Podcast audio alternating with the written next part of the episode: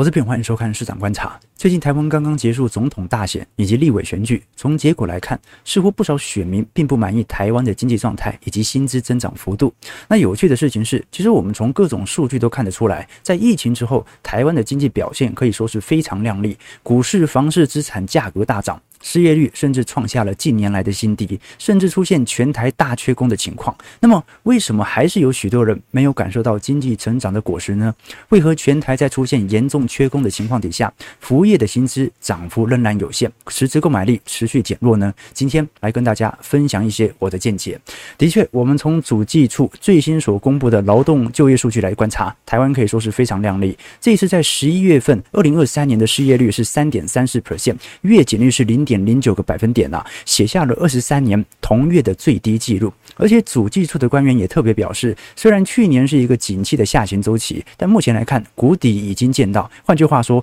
未来劳动力市场有可能会持续往良好的方向走，失业率可能会持续的下滑。尤其在青年人口的部分，下行幅度是非常之快。在二十五岁到二十九岁，过去几年从原本七点零八的失业率哦，现在下滑到仅仅只有六点一三 percent。通常过往年轻人第一第一次找工作非常容易出现寻找工作期间所造成的摩擦性失业，加上大量的学生啊都有一些硕士或者博士的规划，失业率通常比较高。结果现在连二十五岁到二十九岁的失业率都已经创下史低了。当然，我们要了解整个失业率统计的是想找工作但是还没有找到的人口。你要看待真正的市场就业概况，必须还要观察职位空缺数，也就是劳动力市场的需求方企业主目前的缺工情况。那我们具体观察，在主计处统计，在去年下半年到八月底，工业以及服务业的职位空缺数的相关统计哦，会发现总数目是二十三点七万份工作等着别人来做，职缺率是二点八一 percent。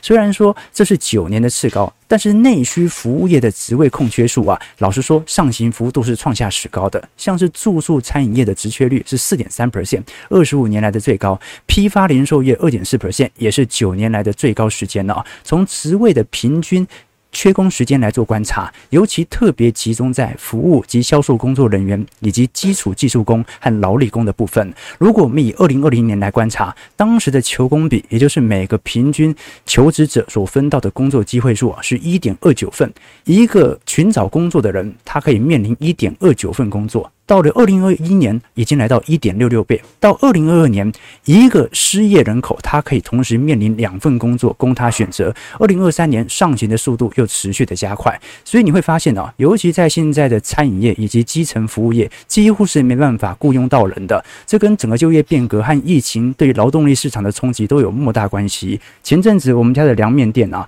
前两周他还是有工读生，才过两周，现在就已经变成了主管了。那为什么台湾会出现这种状况呢？基本上，在整个疫情后，我们看到劳动力就业市场的改革，台湾跟全球是有明显同步的。那主要分为四个原因。第一个很明显的就是因为疫情，我们都很清楚，在疫情期间，全球出现了大量的死亡人口，以及由于受到长新冠、深受病情所苦而被迫离开就业岗位的民众，这些人呢、最直接反映的就是在劳动参与率身上。我们具体观察，从图表上是天风证券所进行的调查，在劳动参与率以及感染的病毒当下，你会发现啊，通常感染原始病毒株，比如说以美国、英国或者以欧美体系第一波受到冲击的这些国家，基本上劳动参与率受到严重的打击，那就是因为通常感染第一波病毒的死亡率是极高无比的，直接冲击到。整个劳动力市场的就业人口，那台湾和韩国虽然后续感染的大部分都是属于 Delta 或者 Omicron 病毒，它的确对于劳动参与率的伤害没有想象中来的这么高，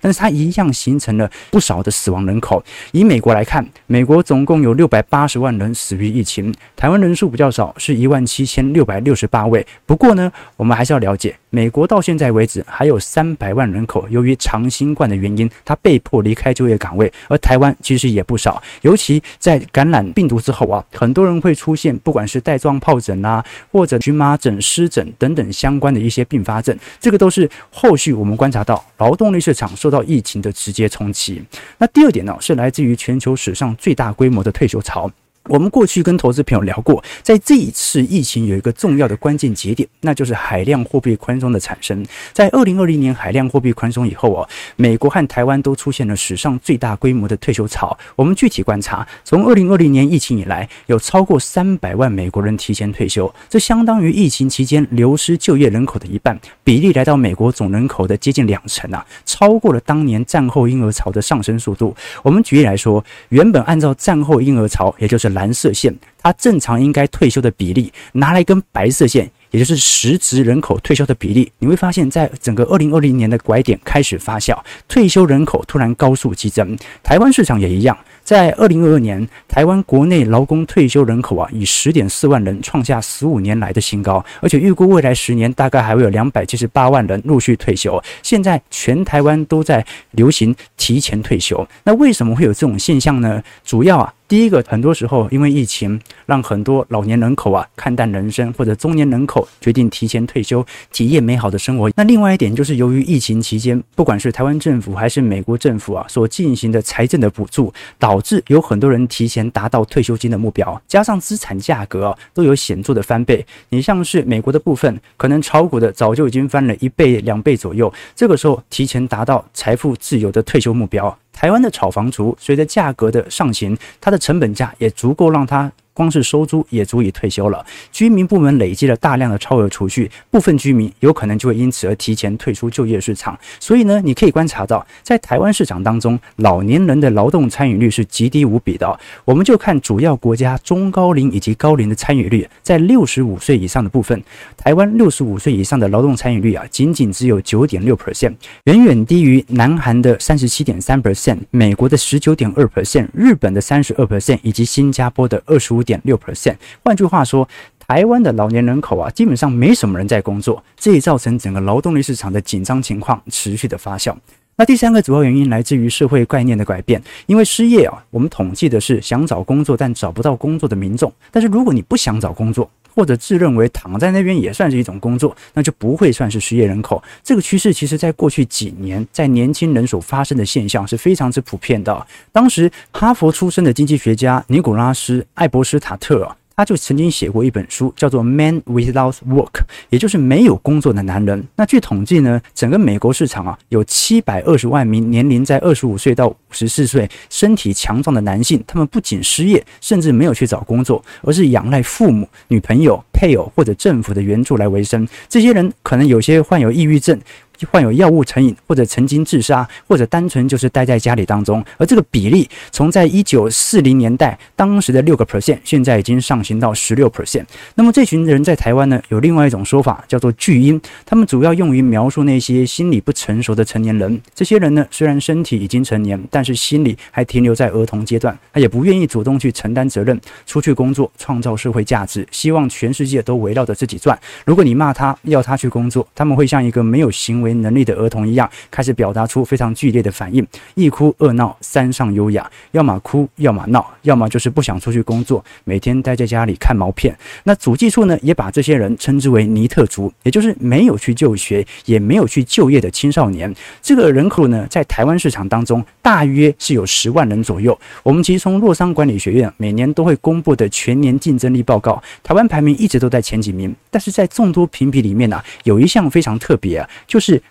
不在学，而且也不在职的青年比率，在受评的六十四个国家里面啊，台湾是排名第五十一，几乎是倒数的。这就是我们讲的尼特族，也就是十五岁到二十九岁青少年，他又不读书，他又不工作，而就待在那边不知道干什么的人口。换句话说，台湾有很庞大的巨婴，造就了就业市场的繁荣。因为这些人他不会进入到就业市场当中跟其他的年轻人来竞争。不过呢，他最终也导致了结果，那就是大学的毕业生在十十年内很有可能就会跌破二十万。目前，在整个二零二二年，台湾大专院校的毕业生人数是二十八点四万人，台湾的工作和职位空缺数大概是二十三万人左右。很快，在二零二四年到二零二五年就会形成死亡交叉，也就是到时候全台湾的缺工情况会来得更加严重。那最后一点，造成劳动力市场的显著繁荣，其实来自于服务业的需求，服务业的消费体量还在增加当中。我们过去跟投资朋友提过，整个二零二三年台台湾之所以没有进入经济衰退，有一个重要的原因，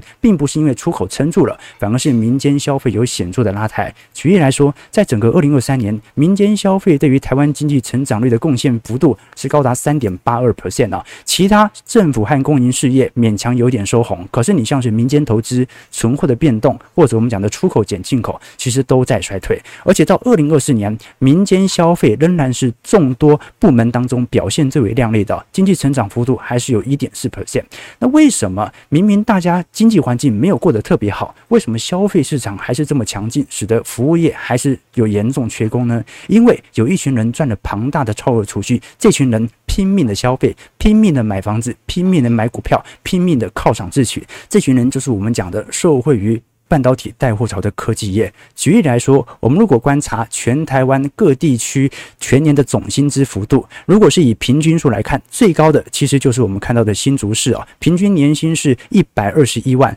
平均中位数是八十二万啊。从年增幅以及薪资增长幅度来看，我们都很清楚啊，只要你越接近竹科或者科学园区啊，本身的薪资水平来的就越高，所以造成台湾即便去年是一个制造业的下行周期，但是由于前两年实在赚太多了，明民间商圈的消费持续在成长，统计在整个二零二三年元月到十一月份，综合商品零售销售的营业额啊是高达一兆四千亿啊，相对于二二年又增长了十个 percent，所以这些科技业反而形成了主要的推升动力啊。从我们看到的台湾民间消费的预测值啊，在民间的部分，去年增幅是高达八点三一 percent。是一九八零年代以来史上最高规模的消费增额，所以呢，以上四点就是我们可以观察到为什么台湾在服务业市场啊处于极度劳工稀缺的状态。好，那现在问题来了。这么缺工，那薪资怎么会没有显著的上涨呢？还是其实有涨，只是并没有涨在服务业呢？首先，我们观察，其实如果是从政府调涨基本工资的决心是非常确立的哦。基本上，在整个二零二四年，整体薪资增长幅度从去年的两万六千四百块上行到两万七千四百七十块，年增幅是高达四点零五 percent 啊。时薪的部分也从一百七十六块上行到一百八十三块，涨幅也接近四个 percent。可是呢，这真的没有什么好开心的，因为在台湾其实很少人在领基本工资啊。而且呢，我们必须了解啊，即便基本薪资提提高到这个位数啊，在台湾或者以全球市场来看，仍然表现十分低迷啊。台湾的人均 GDP 在过去两年已经陆续超过了韩国和日本，但是从基本薪资的角度折合台币来做计算，台湾仍然处于相对低位。韩国和日本分别有四万六千块和四万一千块台币左右的基本薪资，从基本工资占人均 GDP 的比值也看得出来，台湾仅仅只占三成，而我们看到的韩国和日本分别占了六成和四成四。也就是说，基本薪资的调高，其实大家的感受程度真的不高，因为根本没有人在领取基本薪资。所以，我们真正该看的是属于服务业或者餐饮业的薪资调升幅度。而事实上，你会观察到，餐饮业的薪资调升幅度在近年来也有非常显著的提升。在过去几年，像是一八年、一九年、二零年，大概每年是以五百块到一千块的幅度缓慢的垫高，但是在二一年到二二年全球的大缺工情况底下，当时台湾的餐饮业的平均薪资从三万四千五百四十六块大幅跳升到三万六千零六十十九块，直接增加了接近有两千块左右的薪资增幅。可是这有很多吗？其实不多。为什么这么说？因为餐饮业的薪资仍然属于在全台湾平均薪资当中属于低位哦。因为如果以全台湾的工业和服务业的平均薪资的中位数和平均数来做观察。你会发现哦，普遍是介在四万一千块到四万三千块左右。目前在餐饮业的薪资涨幅仍然十分的疲惫。那加上哦，即便你有在加薪。多数白领阶级加薪之后，它并没有形成显著的购买力增长。我们从台湾名目经常性薪资来做观察，蓝色线的部分已经连续十年创下新高。然而，我们把通膨算入之后的实质薪资，反而从二零二一年开始逐步的下滑，连跌三年。也就是说，台湾的通膨在过去三年涨幅的确相对于海外并不大，控制的比海外市场还要来得好。但是，其实薪资涨幅也没多少，导致民众的购买力反而在过去几个季度缓慢的减弱。我们。举例来说，从全球主要经济体的薪资平均年增幅来看，美国、欧洲、英国的部分虽然它的通膨比较高，但是整体薪资的年增幅仍然具有显著的上行力度。但是台湾的部分呢、薪资增长幅度只有一点五 percent，但是通膨率却高达了二点四 percent，这就导致了实质购买率还在减弱当中。提供投资朋友做一些思考和观察。所以真正哦、啊，薪资有显著拉抬的方向，都是集中在科技业以及半导体领域。如果我们具体观察，在批发以及零售业的部门啊，平均年薪仅仅只有四十八点一万，而且它的受雇人数又是非常庞大的，接近整个就业人口的两成，换算人口大概是介在两百五十万到三百万人左右。而这两百五十万到三百万人，甚至在整个二零二二年的年薪，甚至是递减零点三五 percent 的。换句话说，服务业以及科技业薪资的脱钩，是目前形成我们明显感受到经济数据表现良好，薪资水平显著提升。但是为什么多数劳工阶级没有感受到的原因？因为薪资涨幅并不是平均的分散在所有人身上，所以这个时候我们就可以理解了。台湾的民间消费的确很好，服务业受到显著的拉抬，但由于服务业缺工，加上人力成本的上行，其实大部分也没有过得多好。真正财富是集中在科技业，最终造成总体消费繁荣。但是个体可能多数人无感，因为不是你在消费。那么，当我们理解台湾的零售消费市场啊，是由一群资产阶级所支撑起来，而大部分的服务业的薪资，第一没涨，第二又在缺工，就会迎来一个问题，就是目前餐饮业从业人数啊，并没有因为缺工而显著的推升，反而在减少。那到底这批人，除了我们刚才所提到的后疫情时代所造成的冲击以外，这群服务业的员工到底跑到哪里去了呢？其实我们根据劳动部啊职业安全所所公布的数据来做表述，你会发现呢、非常明显，都跑去做外送员了。二零一九年，全台湾的外送员人数是四点五万人，隔年攀升到八点七万，二零二一年攀升到十点二万，二零二二年飙升到十四点五万，预估二零二三年有持续推升两万到三万的动力。诶，台湾目前缺工也不过二十三万人，结果过去十年送外送的年轻人居然高达十万，你就可以了解到，短短时间内。庞大的外送人员的拉抬，足以彰显全球年轻人的工作偏好其实已经改变了。那目前年轻人偏好去送外送的几个原因，第一个就是低薪环境底下，本来有很多正职的工作者，在当时疫情时代必须兼做外送，或者呢之后就完全依赖外送作为主要的工作。那第二点呢是疫情影响，很多的消费形态已经产生改变，很多在东区的餐厅甚至就直接收掉，因为发现做外卖直接做一个中央厨房更好赚，民众也越来越依赖。外送。那第三点呢，是年轻人对于工作形态的偏好已经改变。过去的服务业、餐饮业，他必须时时刻刻要待在餐厅里头，听老板的话。听老板教训自己，但是呢，当你选择外送以后，就可以自由地支配自己的时间。所以现在真正的问题来了，就算把这十万人给补上来，服务业其实还是缺工的。为什么？就是因为服务业的薪资某种程度还是保持相对低下的水平，而年轻人呢，更加偏好去从事那些低薪但是可以自由支配自己时间的工作，或者去选择那些更高薪资但是有更高风险的产业。举个例子来说，我们如果观察台湾成年人以及少年人口的犯罪人数啊，在整个二零一三年，台湾每十万人有一千两百七十五位成年人从事犯罪活动，到二零二二年已经高达一千四百二十二人。不过呢，成年人他可能会受到经济环境的影响，经济变好，可能犯罪人数也会变多。我们真正观察的是少年的犯罪人口，原本在二零一三年仅仅只有六百七十二位。到二零二二年，却已经上升到七百九十九位，完全没有受到少子化的影响。为什么明明青少年人口是一代比一代还要来的少，但是从事黑社会犯罪的活动却是稳定上行呢？那这是什么样的一个状况发生呢？很明显。很有可能就是因为从事这样的一个产业可以获得更高的报酬。我们从台湾的全国毒品的期货数量来看，过去几年也是有非常显著的上行趋势。再从我们在投资领域当中啊，最为明显感受到的就是从事投资诈骗的比例啊，在二零一七年整体件数仅仅只有一千零七十四件，财损仅不过五亿元；到一九年已经来到一千八百九十四件，财损接近八亿；到二一年已经飙到二十一亿；到二零二二年件数已经高达六千。千六百件，财损是高达三十四点二亿哦。那当然，警方是非常努力，想要阻拦诈骗金额。在过去一段时间，一八年警方拦阻的诈骗金额是四点四亿，二零一九年上升到六亿，二零二零年上升到九点八亿，到二零二二年已经来到四十二亿，成长速度远远比 AI 市场还要来得更加快速。这说明一定有不少人口正在从事这样的一个工作。那到底是什么样的环境才会导致从事这些产业的人口有显著上行呢？过去美国的经济学家 Steve Rich 啊，他在他的著作《苹果橘子经济学》当中就特别提到，随着社会经济情况的改变，从事特殊行业的人数也会因此而发生变化。以美国为例，在一九三三年到一九四二年出生的美国男性当中，有百分之二十的男人都是和妓女发生他们第一次的性关系，而现在呢，却不到百分之五。那这是什么原因呢？并不是因为美国政府扫黄打黑，而是美国经济在二战之后开始复苏，进入了高增长的阶段。那随着正规的就业岗位不断的增加，进入到特殊行业的人口自然就会减少，也让犯罪率高速的下滑。所以我们必须了解啊，如果市场上很明显在部分服务业它无法获取合理的回报，它可能就会从事到这些边缘产业，让台湾的犯罪率啊开始有陆续上行的趋势存在。当然，你要做投资诈骗，本身也要非常好的金融分析能力或者业务能力。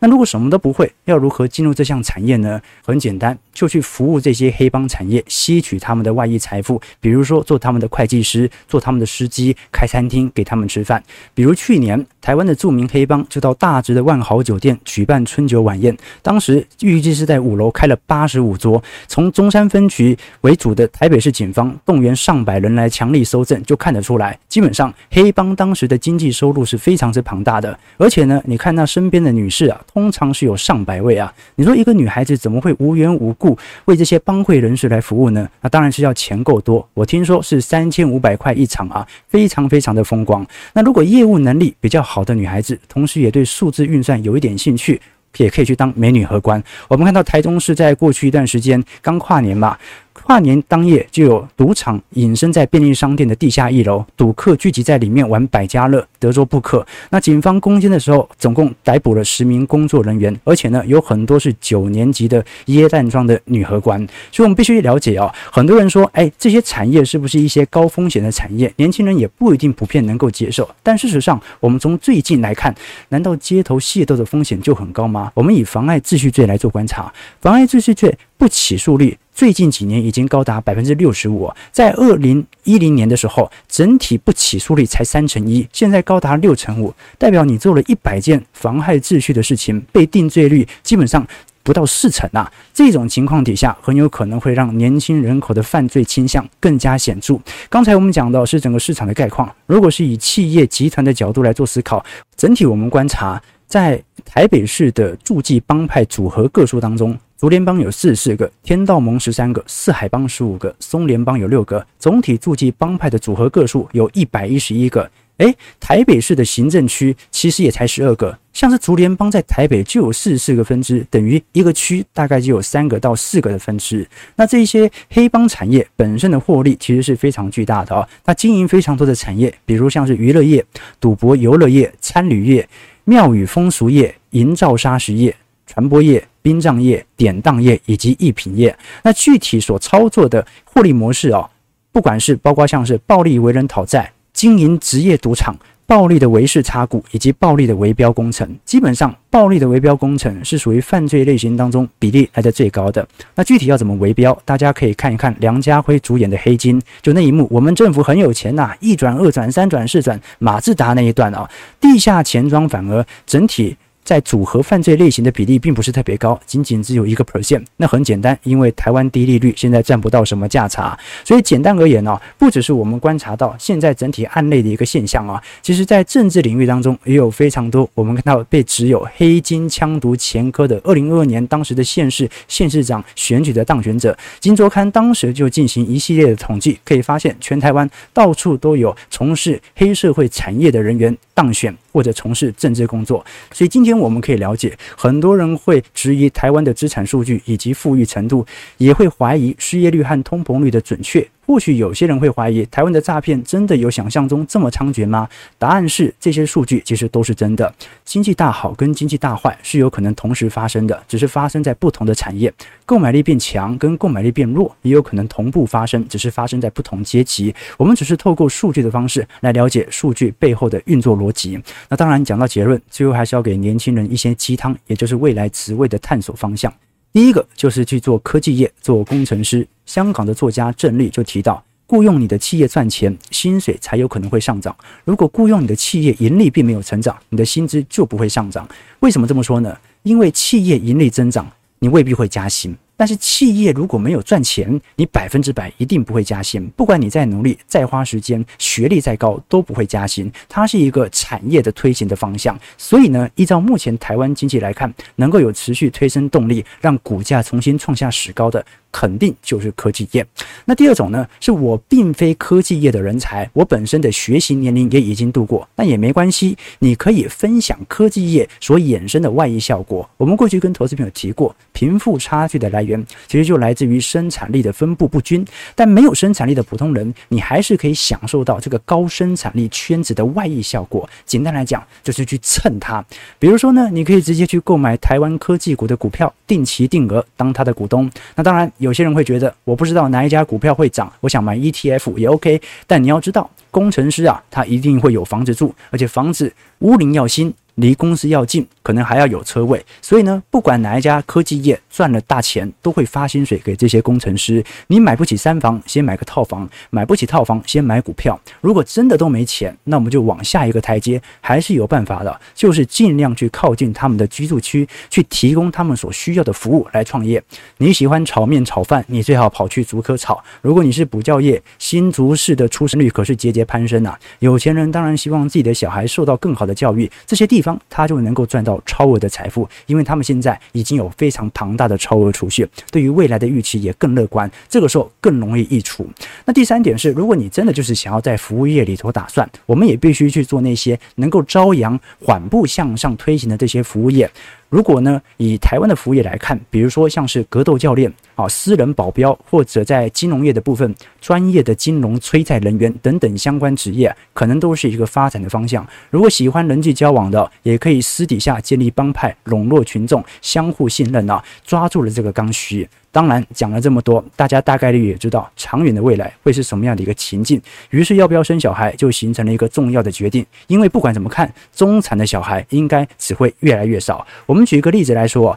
如果是以美国的中产阶级来做观察，在一九七零年代，美国中产阶级还有百分之六十一的人口；到一九八零年代，剩下百分之五十九；到两千年，剩下百分之五十四；到二零一六年，只剩下百分之五十二了。那日本也是一样的情况，在一九九四年。日本的中产阶级是高达六十八 percent，到二零一三年仅仅剩下五十八 percent。台湾的中产阶级也是一样，在二零零四年的时候，大概有四十五 percent 是属于前十趴到前五十趴的所得区间，到现在为止只剩下百分之四十了。所以也就是说，以后走在路上的小孩大概率只剩下两种人：一种是资产阶级，这些人呢有钱有闲，生小孩是增加他们的闲情逸致啊，所以呢他们生很多的小孩，因为他们相信每养一种小孩。就帮助他们拓展一种新的人生，又可以把握和占用一个新领域的优质资产。毕竟自己钱虽然很多，但是时间是有限的，养了孩孩子，时间就得以得到延展。所以他们生小孩是增加自己的闲情逸致。那另外一种小孩，大概率就是八加九小孩，也就是社会的边缘人士。他们呢，并没有把这个世界看得很透彻。这些人生小孩呢，大概率也不是为了创造社会价值，或者要让他继承财富，主要是因为不小心怀孕，或者比较天真，认为生小孩能够养儿防老，殊不知很有可能小孩出生之后，活的是比自己还要来得更辛苦的。当然，我们也可以期望政府有更多的作为，让我们的薪资增长的同时，购买力也同时变强。但我们都很清楚，在资本主义当中，政府的存在是为了帮助资本家达成目的，这个目的就是为社会创造稳定性。普通人的稳定性哪里来呢？就是交配和交税，交配完之后，子女接着交税。结论虽然很悲哀，但是如果呢，你把所有事情看得透彻，你不一定会因此变有钱，但你知道自己为何会处于现在的窘境。不过也不要气馁，当我们的观众当中离开中产阶级，不一定是掉入到贫困阶级，而是借由及早投资扩大本业收入，汲取科技产业的外溢财富，达成资产阶级的路径。那今天市场观察到这边，如果喜欢我们节目，就帮我们订阅、按赞、加分享，我们就下一期市场观察再相见。拜拜。